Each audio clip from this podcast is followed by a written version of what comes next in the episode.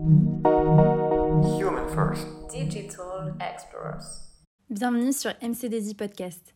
Ici, on vous parle d'actualité digitale et des expertises de notre cabinet de conseil. Merci de nous rejoindre pour un nouvel épisode.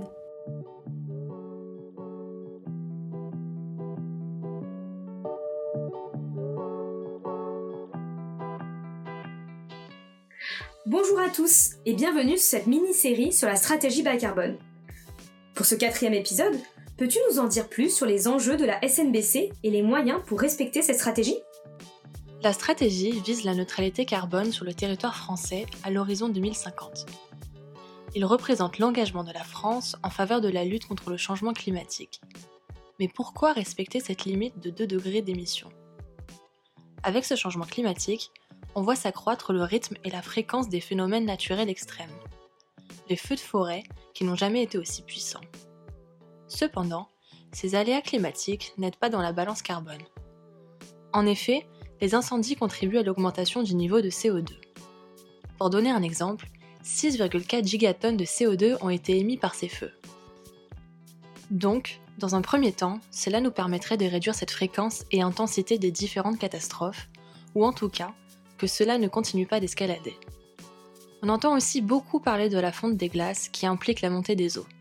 Cela, ajouté aux sécheresses dévastatrices dans d'autres régions, entraîne des flux migratoires incontrôlés de plusieurs millions de personnes et des urgences humanitaires. Certaines îles du Pacifique commencent déjà à disparaître. Par conséquent, respecter cette stratégie permettrait aussi d'aller vers une diminution ou au moins un ralentissement de cette montée des eaux. Je ne parle ici que de deux impacts bien connus il en existe une multitude d'autres qui commencent déjà à impacter nos vies, au quotidien ou à travers le monde. Pour respecter cette stratégie, on peut citer des exemples de moyens. On peut parler de sobriété en tant que moyen pour changer les attitudes vis-à-vis de la consommation. Concernant la sobriété dite énergétique, on parle donc de baisse sur la température moyenne de chauffage des logements ou encore de baisse de la demande en transport de marchandises.